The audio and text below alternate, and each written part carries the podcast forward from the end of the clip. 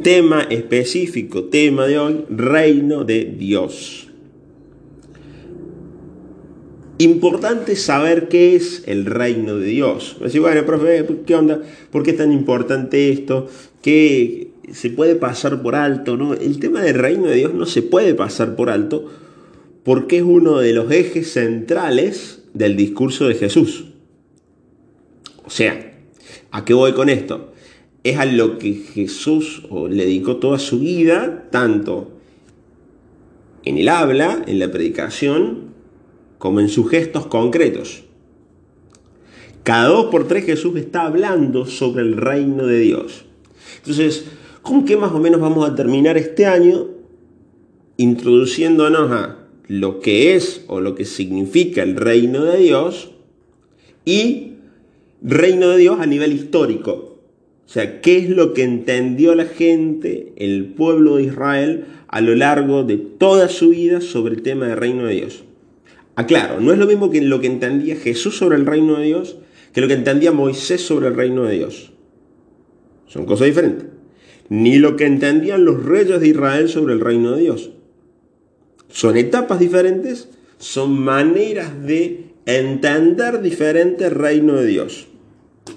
Por ejemplo, alma jorquera. Eh, vos veías de la misma manera, o si yo por ejemplo te, pongo a ver eh, un dibujo animado de esta época, de, de, tu época, te lo pongo a ver ahora, ¿lo vas a ver de la misma manera o lo vas a ver con otros ojos hoy en día? Se escucha bien, porque no, no encuentro mis auriculares, así que no sé bien. Se escucha muy bien. Ah, bueno, en- yo creo que en, en los dibujitos animados siempre vamos a decir que los que los de son mejores, así que yo veo, ponele los de que ve mi hermana, que son malísimos, me parece, cosas así, así que creo que cada uno lo va a ver diferente. ¿Cuál fue tu dibujo preferido, tu serie preferida de, de- de niña? Ah, y obvio, toda la vida. Ah. Bien, suponiendo que esa serie o esos capítulos hoy los volvés a ver, ¿los vas a ver con los mismos ojos? Ah, yo creo que sí, a veces me busco en YouTube un capítulo y lo veo así, es, re divertido. Bien, pero les- descubrís cosas nuevas? Eh, sí, a veces entiendo otras cosas que antes no entendía, pero, o sea, sigue siendo lo mismo. Bien, bien, excelente. Muchas gracias, Almita. Evidentemente le vas a descubrir cosas nuevas siempre. Por ejemplo, mi serie favorita de niño ha sido Dragon Ball Z, la saga de, de Z, la, la primera, me parece que la, la segunda saga eh, de Dragon Ball. Yo la agarré con la segunda parte. Después tuve que ver la primera, me acuerdo que vi la primera en YouTube. eh, después la segunda, vi la segunda, la tercera. Y ya la cuarta ya no la vi, la quinta tampoco, y así. Después le perdí el rastro. Pero la, primera, la segunda y hasta la tercera las vi. Y hoy en día las vuelvo a ver. Y no es lo mismo, ¿no? Hay cosas que no me gustan, me aburre. ¿Y por qué? Porque tengo otras concepciones, otra forma de ver la realidad que no la tenía cuando era chico.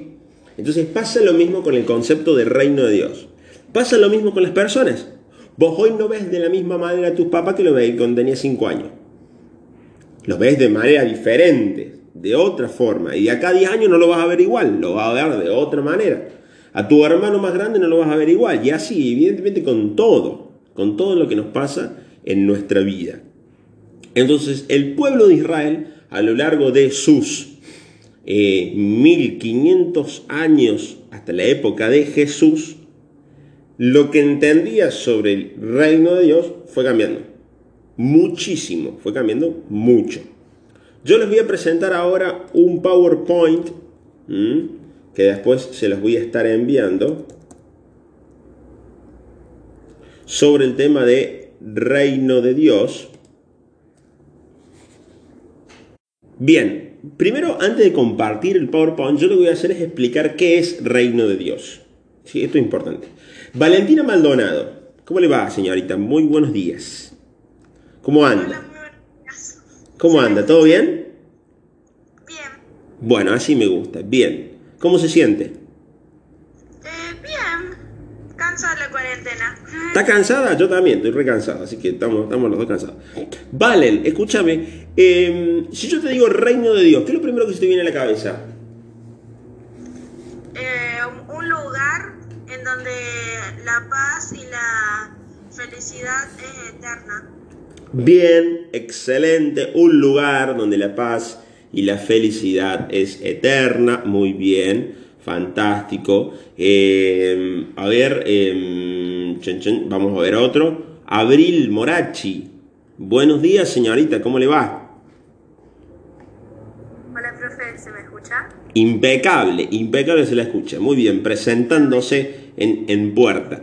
Eh, Abril, si yo le digo reino de Dios, ¿qué es lo que usted entiende por reino de Dios? Y un lugar hermoso donde Dios es el gobernante, donde dirige todo. Bien, donde Dios es el rey. Bueno, fantástico, muy bien. Eh, Dylan, ¿cómo le va? ¿Cómo anda? Buen día. Buen día, profe. Si yo le digo reino de Dios, ¿qué se imagina usted? Puede decir algo diferente a lo que dijeron las chicas, ¿no?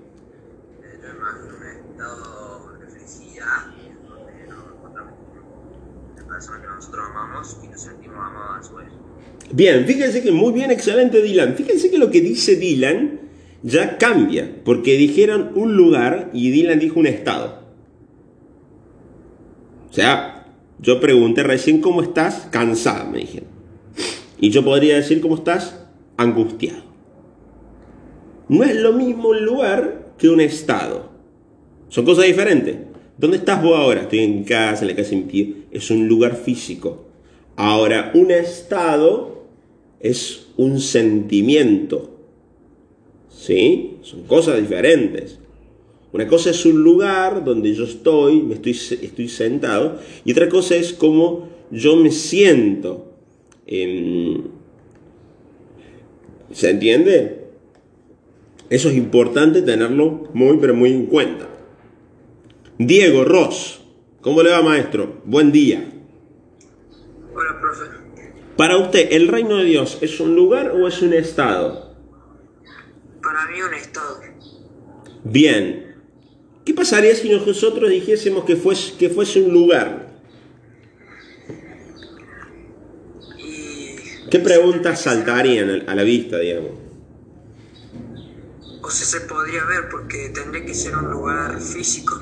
Bien, se podría ver. ¿Y la ciencia lo podría haber descubierto? Si fuese un lugar, por ejemplo. Sí. Bien, claro, por supuesto. Va, lo ve, lo descubrí, le saca foto, lo estudias, por supuesto, muy bien. Excelente.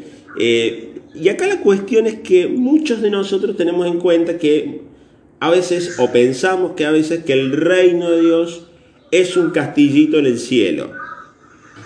Pero como acá nosotros en catequesis lo que hacemos es muchas veces eh, eh, desmitificar la cuestión, tenemos que afirmar que el reino de Dios no es un lugar, anotar esto, sino que es un estado. O sea, una forma de sentirse, una forma de estar. ¿Cómo estás? Feliz. Es un estado. Estoy feliz. ¿Cómo estás? Triste. Estoy triste. Es un estado. ¿Sí? Ahora, evidentemente el reino de Dios es un estado de plenitud. Dijeron recién, lugar donde hay felicidad, lugar donde hay plenitud. Y esto es así.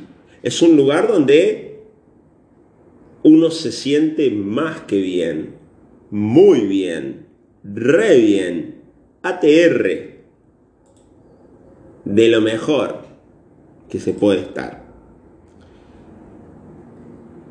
Ahora, si el reino de Dios no es un lugar, Lautaro Verde, buen día. Si el reino de Dios no es un lugar, Lautaro Verde, buen día. ¿Me escucha Lautaro? Sí, se escucha. Bien, me escuchó Lautaro. Si el reino de Dios no es un lugar, ¿el infierno es un lugar o es un estado? También, si el reino de Dios es un estado, el infierno también tiene que ser lo mismo. Bien, excelente. Si el reino de Dios no es un lugar, El infierno no es un lugar, entonces no se puede quemar nadie, nadie se quema. Eh, fíjense la, vez pasada que yo compartí esa imagen, que estaba el chico ese dice, si yo no tengo cuerpo, ¿cómo me voy a quemar? Entonces el, el diablo le dice, no, quédate callado porque si no nos echan a todos. Bueno, eh, la, imagen sarcásticamente apunta hacia el hecho de criticar que el infierno no es un lugar, es un estado. Diferencia entre estos estados. El reino de Dios es un estado de amor total. Anotar esto, ¿no? Es un estado de comunión total, de encuentro, de complemento. Ahora, el infierno es el estado de la soledad absoluta. Es el opuesto. Daniel Volpe. Buen día, maestro. ¿Cómo le va? ¿Todo bien? Hola, profe, buen día. Buenos días, muy bien, presentándose en, en, en, en puerta. Eh, Daniel, ¿quién se va al infierno? ¿Qué, profe? ¿Quién se va al infierno? Eh, personas que cometen pecados. Bueno, muy bien. Bueno, muy bien. Martina, ¿quién se va al infierno? Eh, yo creo que una persona que eh, comete pecados no va al infierno, porque si no todos tendríamos que ir al infierno. Eh, pero creo que una persona que va, que va al infierno, por así decirlo, es una persona que no sabe valorar porque la persona que es que puede llegar a ser, no quiere cambiar y por eso se está en ese estado que sería como el infierno. No sé si me entiende bien. Muy bien, Martina. Próxima teóloga, Martina. Muy bien, Martina. Siga así que usted va a ser una gran teóloga. Otra gran teóloga, Camila. ¿Quién va al infierno, Camila? Eh, para mí van al infierno los que pecan y no se arrepienten de sus pecados o no los reconocen. Bien, excelente. Las personas que no se arrepienten de sus pecados o no lo reconocen, va en la misma línea de Martina, ¿ah? de lo que dice. Entonces, fíjense, el problema de si pecar o no pecar nos lleva al infierno, estaremos todos haciéndonos un picnic en el infierno. Llevamos un par de chorizos y ya que hay fuego de sobra, nos metemos, hacemos alto choripán. ¿Por qué tiro esto? Guarda, guarda con esto porque esto, claro, esto es importante. Digo, a ver, eh, todos pecamos. Que Estamos acá, hasta, yo peco, digamos, va- vamos todos acá. Todos pecamos. ¿Sí? Esto es muy importante. Suponiendo que todos nos vamos al infierno porque pecamos, suponiendo que todos nos, no, no nos arrepentimos, nos pinta el no arrepentimiento, la no arrepentición. Pintó la no arrepentición, nos vamos todos al infierno. Mateo, Benjamín, italiano. ¿Es posible que todos nos vayamos juntitos así, nos subimos todos al mismo bondi y nos vayamos todos juntitos al infierno o no? Y no sé. Yo digo que, que sí, nos pinto, nos pinto, no todos juntos. Ninguno, ninguno, no nos queremos arrepentir, vamos todos. ¿Pintó fiesta a modo diablo ahí? Vamos todos juntos así como si fuese... ¿O eso ya es una contradicción de lo que significa la palabra infierno? Que es soledad absoluta.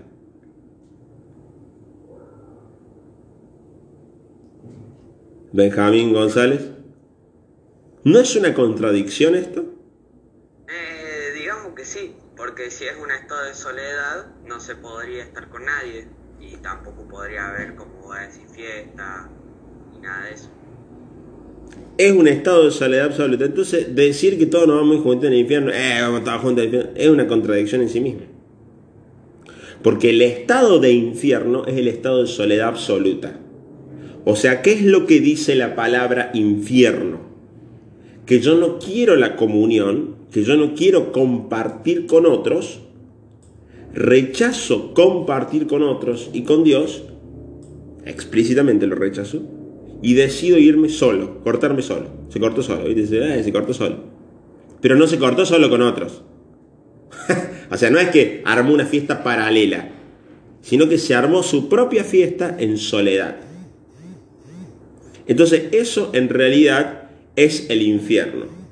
Un lugar de soledad absoluta e impresionante. Emiliano Massa, ¿quién decide ese lugar de soledad absoluta? ¿Quién decide el que se va ahí o el que no se va ahí? Diablo. ¿Eh? El diablo. ¿El diablo decide si, si, si, si nosotros nos vamos ahí o no, Agustina? Eh, para mí es Jesús, o sea, Dios. O sea que si al barba le, le pintó un mal día, se levantó con lo- lo- los pelos dados vuelta y dijo, no, no, Agustina, ya me canso. ¿Puedo decir, Profe, decir mi opinión? Diga la opinión, Lautaro. Para mí nosotros decimos eh, si vamos al infierno o al cielo porque, por decirlo así, nosotros decimos, nosotros hacemos los pecados, todo. O sea, nosotros, nosotros tomamos la decisión de hacer lo que hacemos. Como si yo voy a robar un banco, ponele, eh, eso sería algo malo y sería como un pecado. O sea, nosotros tomamos nuestras decisiones. Bien, Si infierno no. excelente. Martina, se me olvidó. se le fue. Pero, pero había dicho algo, pero se me olvidó la palabra que dije. Pero ¿y de por dónde iba la idea? Yo puedo decir, profe, después. Mateo, dale. Razón Lautaro que sí elegimos nosotros, porque eh, como vos habías dicho en clases anteriores, Dios nos ama tanto que nos dio la posibilidad de elegir si estar con Él o no. Y bueno, los que van al infierno son los que deciden seguir por su lado y no aceptar a Dios en su vida. Bien, excelente. Fíjense, vamos a leer una lectura bíblica que es muy importante. Mateo 25, versículo 31. Mateo 25, para anotarlo y después si, si lo quieren leer en casa. Versículo 31. ¿Tenés la Biblia ahí, Cami Mauro? ¿La tenés ahí a mano? ¿Querés leerla? Mateo 25, versículo 31.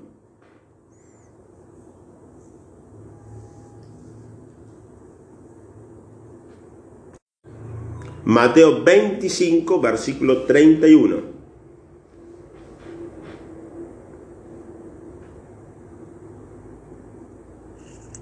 Eh, solo el 31. En adelante yo te paro después. Ok. ¿Empezó? Arranque nomás. El juicio final. Cuando el Hijo del Hombre venga en su gloria con todos los ángeles, se sentará en su trono glorioso. Todas las naciones serán reunidas en su presencia y él separará unos de, de otros como el pastor separa las ovejas de los cabritos, y pondrá aquellas a su derecha y estos a la izquierda. Entonces el rey dirá a los que tenga a su derecha, vengan benditos de mi Padre y reciban en herencia el reino de Dios, Punto. que les fue preparado desde el comienzo del mundo. Punto. Fíjense, acá tenemos a un Jesús que viene post tiempo y parece que viene como rey. Y dice que va a separar a unos de a otros. Los cabritos de las ovejas. O sea, a la gente mala y a la gente buena. Y a la gente buena, entre comillas, le dice, vengan benditos de mi Padre y reciban en herencia el reino prometido. O sea, está hablando de reciban o entren a compartir el amor de Dios.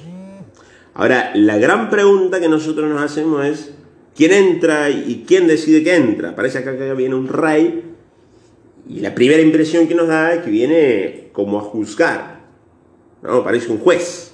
¿no? Viene el Superior Tribunal de Justicia a juzgar nuestros comportamientos. Dale, ahí, Camila.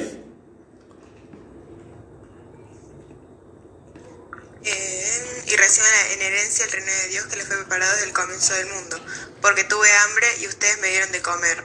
Tuve sed y me dieron de beber. Estaba de paso y me alojaron. Desnudo y me vistieron. Enfermo y me visitaron. Preso y me vinieron a ver.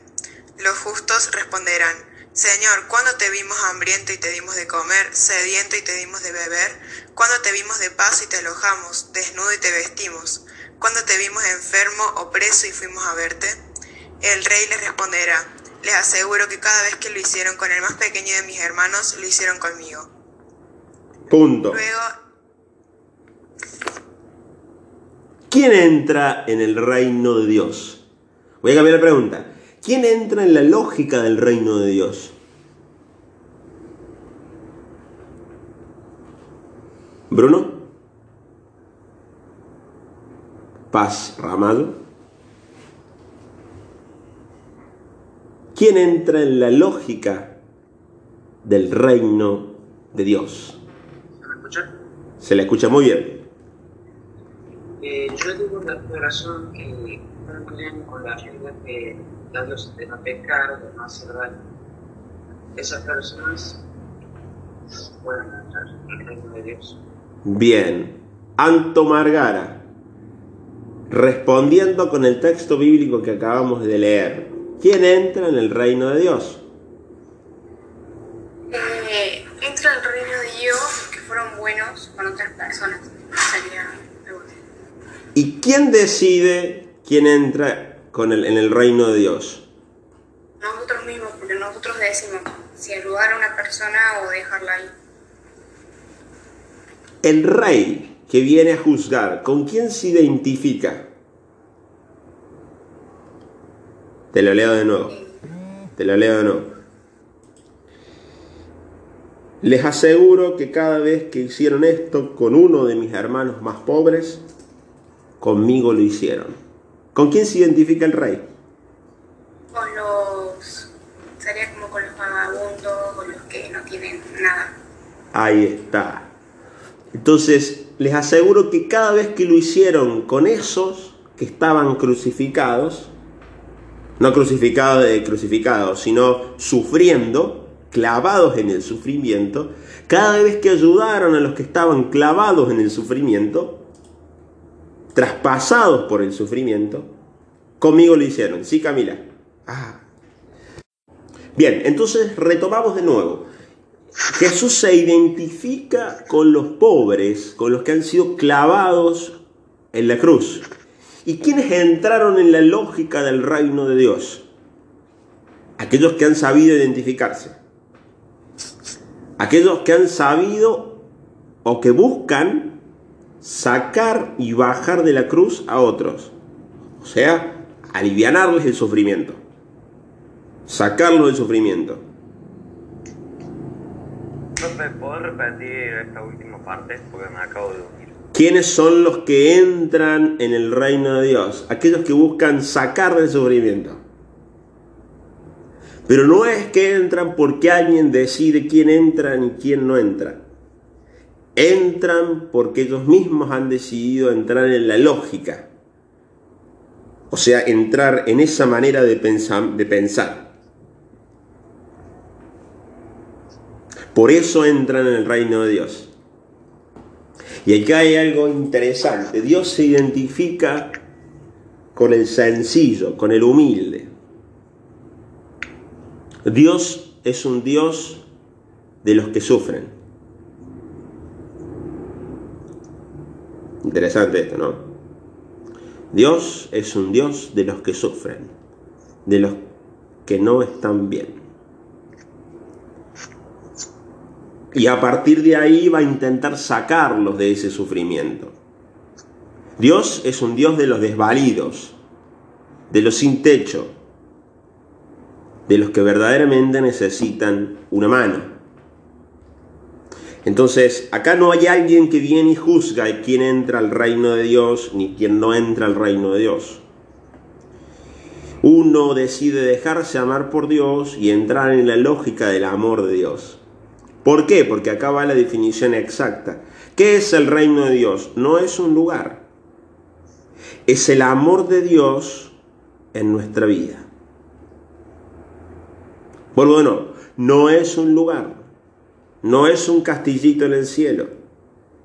Es Dios presente en nuestra vida a través de su amor. Eso es el reino de Dios. Y cada vez que amamos a otros y cada vez que los sacamos del sufrimiento, estamos haciendo presente a Dios mismo y por ende estamos haciendo presente el reino de Dios. Eso es el reino de Dios, el amor de ¿Cómo era, Dios en nuestra vida. ¿Sí, Benjamín? No, nada, profe. Entonces es el amor de Dios puesto y hecho presente en nuestra vida. Nosotros vimos, ¿se acuerdan la película Milagros del Cielo? Para referirnos a lo que era un milagro.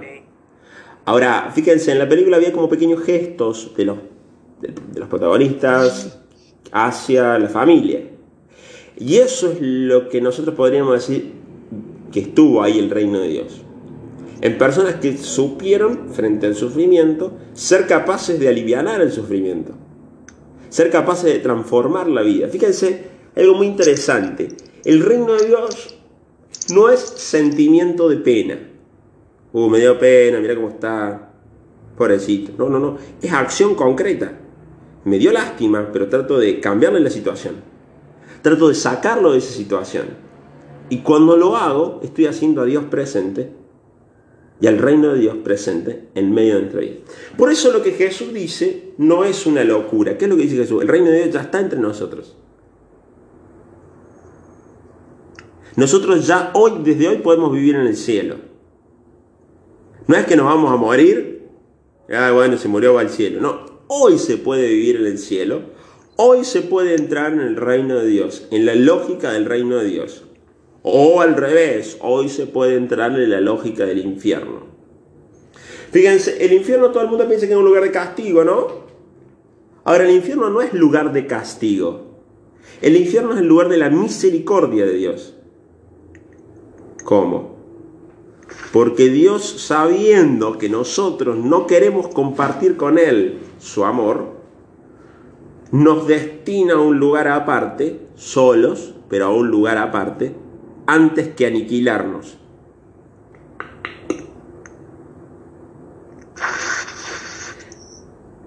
Haces una fiesta. Eh, invitas a mucha gente.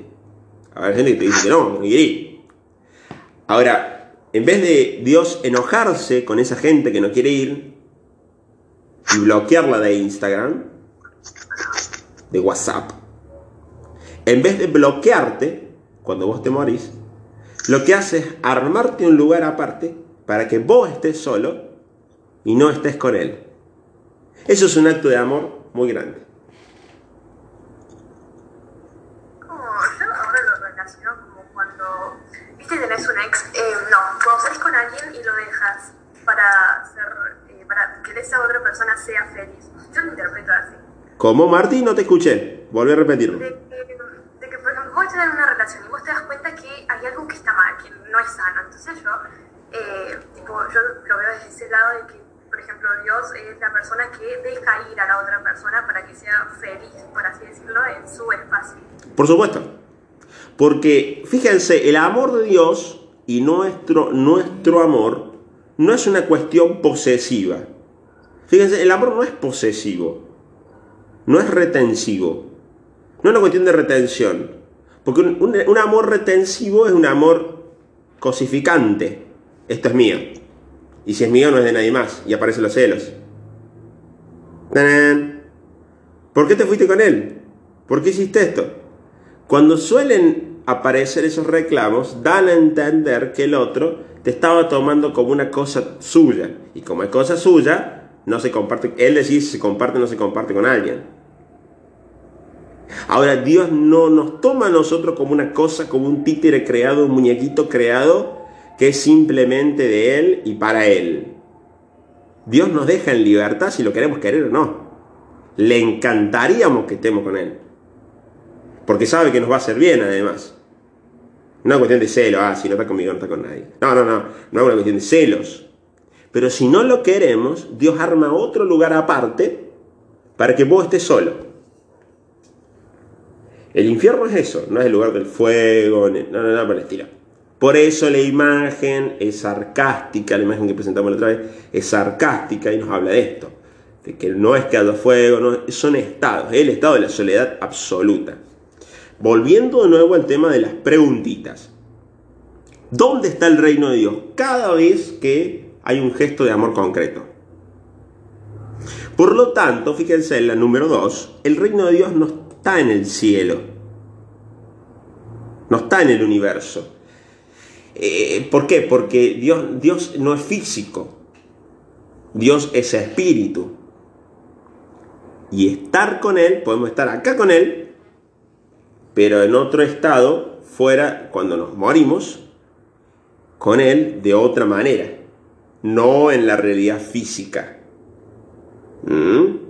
Entonces, está acá Dios con nosotros, nos acompaña, pero una vez que morimos y deseamos querer estar con Él, vamos a estar con Él de otra manera. Fíjense que nosotros por ahí, las abuelas nos dicen, recemos por las almas del purgatorio, ¿no? Rezábamos por las almas del purgatorio. ¿Qué es el purgatorio? No es un lugar en donde Dios nos castiga para aprender. No, es un lugar que yo en vez de purgatorio lo llamaría amatorio. ¿Por qué es el lugar en donde sí Valentín, tal? El purgatorio, por lo que refuerzo, era cuando las almas que han cometido pecados se arrepientan de lo que han hecho y se los envían al purgatorio. Bien, como un lugar, muy bien Valentín, excelente, como un lugar intermedio, Es sí. donde se purifica el alma, ¿no? Para entrar al, al reino de Dios. Bien, bien, muy bien, excelente, ahí lo que fueron aportando, muy bien. No solamente donde se purifica, sino donde Dios nos vuelve a enseñar a amar. Es decir, Emiliano Massa, mañana tenés un casamiento. Si vos vas al casamiento, o a un cumpleaños 15, vestido de fútbol, short, botines, camiseta por supuesto de verano, no de otro. Es la que te hace jugar bien, por supuesto. Y vas vestido de fútbol, vas a entrar y posiblemente sí, pero te van a entrar a mirar como diciendo no, igual te va a decir no, mira, pa, así no. Entonces, ¿qué es el purgatorio? Es una casita al lado de la fiesta, en la cual el guardia te dice, mirá, flaco, ahí tenés una casa, tenés un baño ahí, pégate un baño, al otro lado tenés una, una maquilladora oficial, tenés una ropa, un vestuario, otra pieza llena de trajes, de zapatos, de camisas, elegí la que más te guste, anda a la maquilladora y después vení y entra.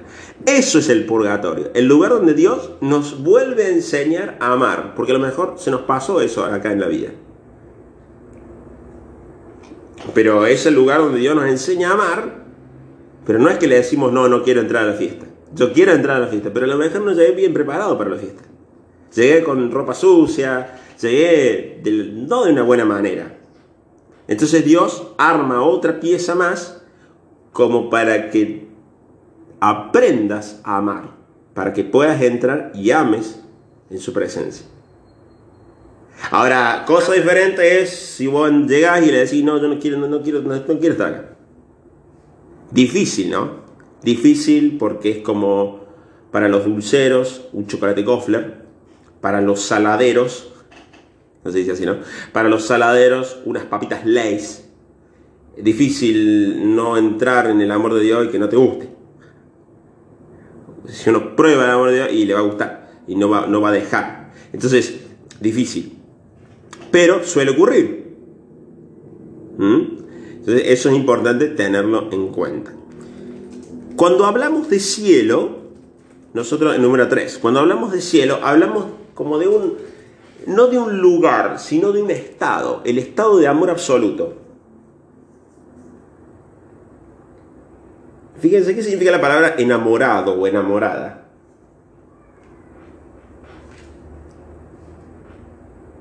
Alejo Crespillo. ¿Qué significa la palabra enamorado?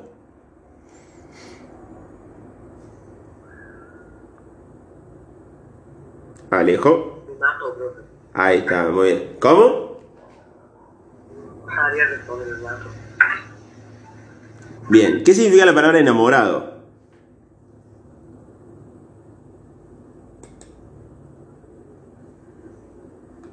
No te escuché, Alejo, ¿eh? ¿Lo puedo decir, profe? A ver, Lautaro. Para mí es un, un sentimiento que siente a través de otra persona y que nos gusta, que te gusta su apariencia, por ejemplo. Bien. La palabra etimológicamente enamorado significa enamordado. O sea, en la capacidad de dar amor. Entonces, entrar en el reino de Dios es en esa capacidad de dar amor. Y cielo es compartir el amor con Dios. Y con otros, por supuesto. Es dar y recibir amor. ¿Mm? Es muy importante tenerlo en cuenta eso. Otra cuestión importante. No vamos a llegar a ver la historia del reino de Dios. No vamos a llegar a eso. ¿Quién es Agus? ¿Quiénes forman parte del reino de Dios? O sea, ¿quién puede entrar en el reino de Dios? Los que ayudan a las personas, los que demuestran amor. ¿Un chino, por ejemplo, puede entrar en el reino de Dios? Sí. Bien, excelente, muy bien, fantástico. Camila, ¿un, ¿un ateo puede entrar en la lógica del reino de Dios? ¿Puede ser parte del reino de Dios un ateo? Eh, creo que si él termina, o sea, antes de terminar su vida, fue buena persona y todo, y no sé, porque Dios nos ama a todos, pero igual no importa en que creamos. Entonces, no, como que tiene que creer para entrar, pero tiene la posibilidad. Si al final de su vida decide creer en Dios los últimos dos días, puede. ¿Y si no cree en Dios? No sé. O sea, Dios nos ama a todos. Y poder puede, pero si no cree, ¿cómo va a saber qué está haciendo? No sé. Esto es interesante, porque una cosa es creer en... Martina, dale. Es una persona que no cree en Dios, entonces no podría entrar al reino de Dios porque no cree en Él, y ni siquiera antes de morir, porque es como, sería una cosa muy rara, ¿no? Creo que no. Es muy inteligente, Martina, es muy inteligente lo que Toda mi decís. opinión, profe. Da, diga, Abril, diga. Para mí como que él eh, acepta, o sea, como que invita a todas las personas a ser parte de su reino, pero está Ajá. en cada uno si aceptar esa decisión o no. Es inteligente lo que dijo, muy inteligente lo que dijo Martina. Porque una cosa es creer en Dios y otra cosa es creerle a Dios. Son cosas diferentes, totalmente diferentes. Eh, Ahí se quedaron como, ¿qué es eso? ¿Qué significa eso? No, para, para, ¿qué onda? ¿Cómo, cómo es eso? Em, una cosa es creer en Dios y otra cosa es creerle a Dios. Juliana Batelo, ¿cómo le va? Buenos días. ¿Qué diferencia hay entre creer en Dios y creerle a Dios. Juliana Batelo, muy bien. ¿Qué significa creer en Dios y creerle a Dios? Anda pensando en la preguntita, Juli, ¿qué pasó con Joaquín Cheble? Joaquín, buenos días. Pensá la preguntita, Juliana, ¿no? Pensala para escribirme ahí en, privado. Pensá la preguntita. Eh, ¿Qué significa creer en Dios y qué significa creerle a Dios? Para mí creer en Dios es tener fe y creerle en Dios es eh, creer, tener fe en que lo que dice es verdad. Bien, por ejemplo, el diablo. ¿Cree en Dios? Pero el diablo no, no, sé si es algo físico, o sea, No, no es físico, pero no, no, no, di- digamos, no, no, no hace falta que sea físico, lo conoce muy bien, pero ¿cree en Dios? El diablo.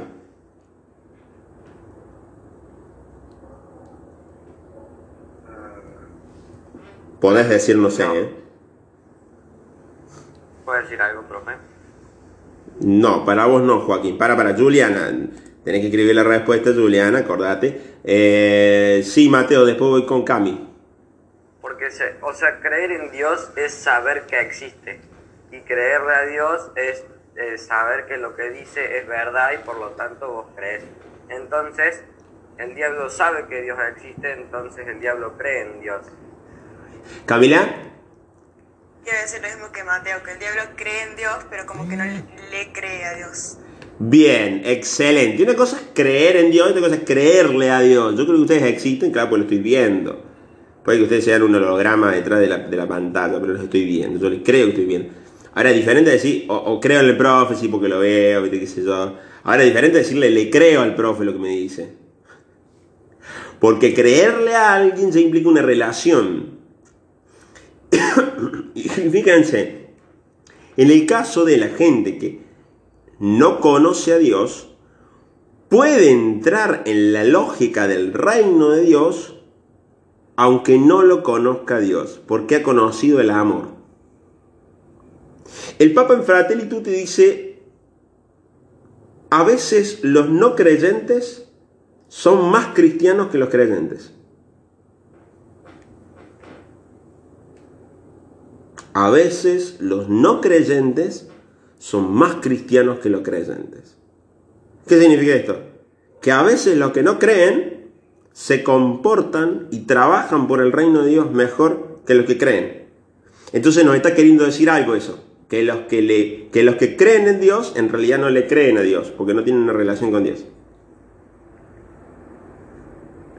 Es una ensalada mixta ahí. ¿Se entendió, Benjo, o no se entendió?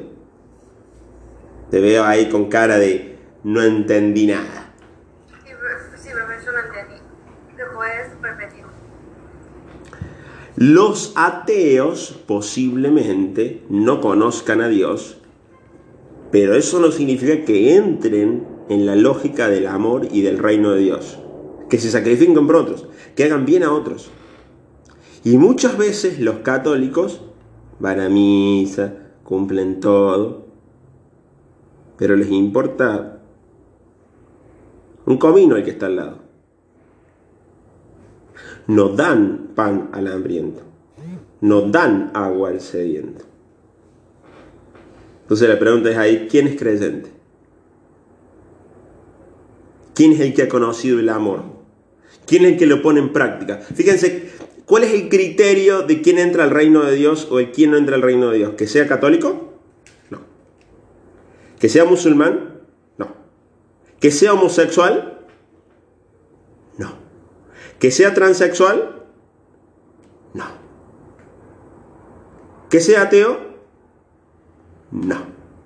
¿Cuál es la visa de entrada? Que haya ayudado y que se haya identificado con el que menos tiene. Entonces por ahí nos quedamos muy, a ver, este es homosexual, este no es homosexual, la iglesia, que, y nos estamos olvidando lo más importante, que es el reino de Dios. Es importante tenerlo en cuenta eso, ¿no? ¿Cuál es la visa de entrada? ¿Cuál es la carta de entrada? ¿Cuál es el traje con el que hay que ir? ¿Ser católico? No. ¿Ser evangélico? No. ¿Ser testigo de Jehová? No. ¿Ser hindú? No. ¿Ser homosexual? No. ¿Ser hetero- heterosexual? No. ¿Ser bisexual? No. ¿Cuál es la carta de entrada? Entregarse por otro. Dar amor. Sí, Martina, querías decir algo.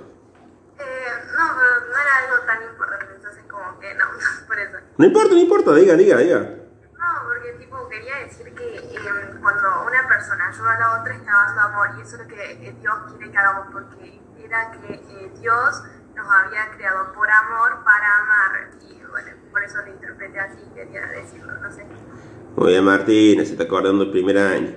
La creación de Dios, cuando Dios nos crea, varón y mujer, nos crea por amor y para amar. ¿No? El amor nos crea por amor y para amar. Eso es muy importante que no se lee. Entonces, ¿quién forma? Cualquiera puede formar de Dios, siempre y cuando haga esto, ¿no? Eh, ¿Cuándo viene el reino de Dios? A ver quién responde esa. Ya con esto nos vamos. ¿Cuándo viene el reino de Dios?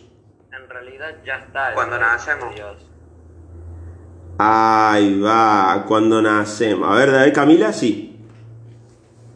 Eh, si el reino de Dios es el amor de Dios manifestado en nuestra vida, entonces ya está acá. Cada Bien. vez que se manifiesta el amor de Dios, eh, está como viniendo nuevo el reino de Dios. Bien, el reino de Dios ya está acá. Y eso es lo que se cansa de decir el judío, el galileo llamado Yeshua en su época.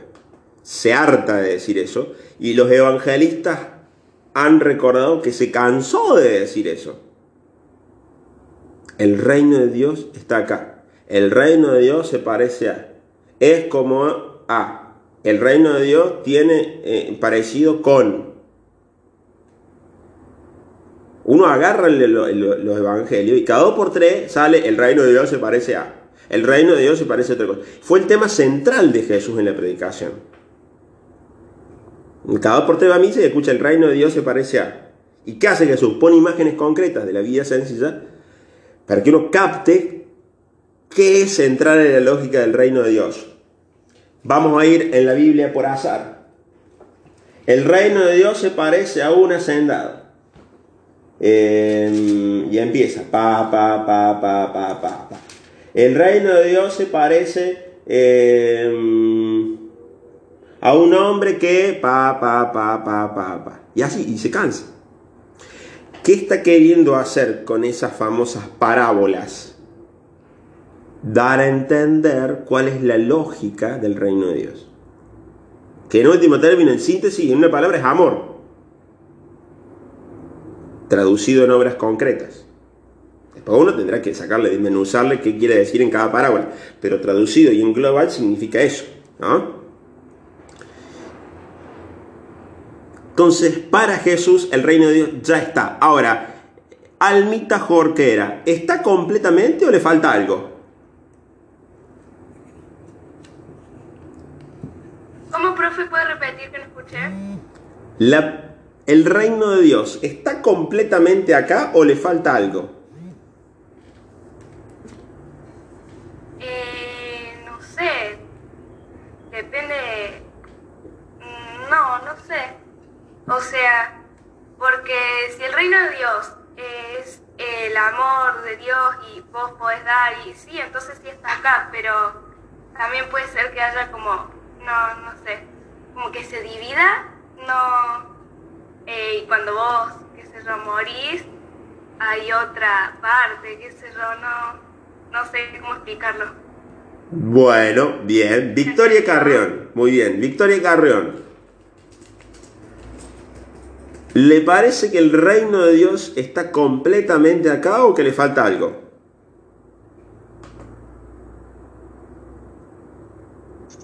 Ni idea, la verdad. Me gustó. Vicky. Muy, muy expresativa. Sí. No sé, yo creo que como el reino de Dios, digamos, es como amor. Es como amor, solidaridad y bueno, entonces eh, yo, yo creo que, que sí que está presente. Bien. Ahora, en nuestra vida y en la sociedad, ¿todo es amor? No. ¿O hay también como hay odio? persona buena y persona mala también. Bien, entonces está completamente. Ah, no, yo creí que iba a decir que se dividía en dos, que hay amor por un lado y cuando morimos está la otro lado, ¿no? ¿Está, No, sí, ¿Está completamente acá o no? eh, no. Bien, excelente Vicky. No. No todas las personas dan amor y creen en Dios y todo eso. Bien, excelente Vicky. No, no está com- entonces el reino de Dios no está completamente acá. Algún día Dios va a transformar toda la realidad y va a estar completamente y vamos a ser todos uno en Él. Pero actualmente no. Lo que tenemos que hacer nosotros es trabajar por el reino de Dios. Guarda, y termino con esto, trabajar por el reino de Dios no significa que nosotros pongamos nuestro propio esfuerzo, sino que significa que primero nos tenemos que dejar amar por Él para poder amar a otros. Esto que nos han metido muchas veces en la cabeza, y para aquellos que acompañan en catequesis, a cambiar el chip, porque ustedes son los que, los que están y los que van a seguir, a cambiar el chip con esto, que no es que yo me porto bien para llegar al cielo. Anotar. No es que yo me porto bien para llegar al cielo o al reino de Dios. Es al revés. Yo primero estoy en el reino de Dios y después me puedo portar bien. Porque de lo contrario es un esfuerzo mío. Es como que yo gané la maratón. Entonces reci- recibo el premio. Y la pregunta es, ¿quién, quién fue el crack ahí? Sos vos. Yo, yo, yo, yo. Ahora, la cuestión es al revés. Vos podés hacer buenas obras, vos te podés identificar con el otro, porque antes te dejaste identificar por Dios. Porque, traducido en criollo, porque antes te dejaste amar por Dios.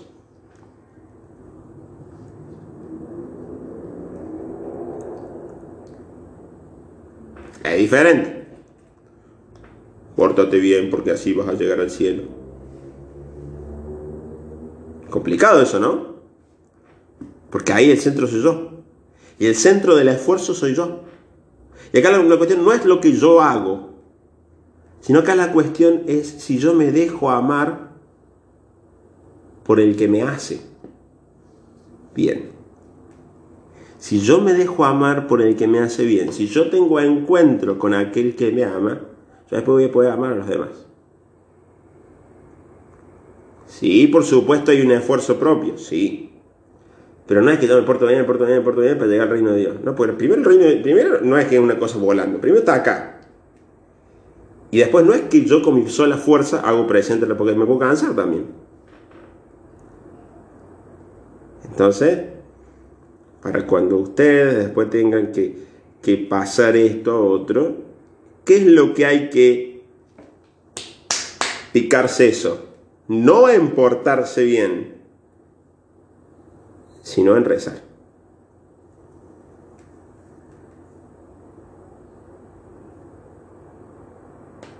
Porque es la nafta. Es el power. Es el Gatorade para seguir jugando el partido. Sin eso, no puedo. Leo la última parte del Evangelio y nos vamos.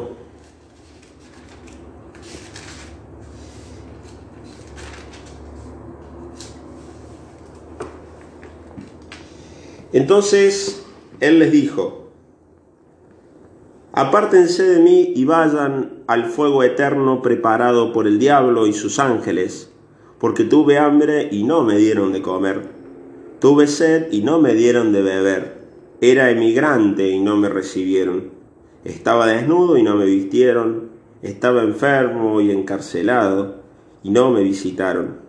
Ellos le dijeron, Señor, ¿cuándo te vimos hambriento, sediento, emigrante o desnudo, enfermo o encarcelado y no te socorrimos? Él les responderá, cada vez que no lo hicieron con uno de los más pequeños, no lo hicieron conmigo. Palabra del Señor. Gloria a ti, Señor Jesús. Que el Señor nos ayude y nos enseñe a poder eh, descubrir qué es lo que les ayuda a los otros, a poder fijarnos en los otros, y que nos ayude también a poder hacernos un espacio de encontrarnos con Él, de estar con Él, eh, para así poder ayudar a los otros, para así poder ver en casa, entre mis amigos, entre mis hermanos, quién necesita de mi ayuda, quién está atravesando un mal momento. Padre nuestro que estás en el cielo, santificado sea tu nombre, venga a nosotros tu reino, hágase tu voluntad en la tierra como en el cielo. Danos hoy nuestro pan de cada día, perdona nuestras ofensas como también nosotros perdonamos a los que nos ofenden. No nos dejes caer en tentación y líbranos del mal. Amén. Que el Señor esté con ustedes. Que la bendición de Dios, que es Padre, es Hijo y es Espíritu Santo, descienda sobre ustedes y permanezca para siempre. María Reina, ruega por nosotros.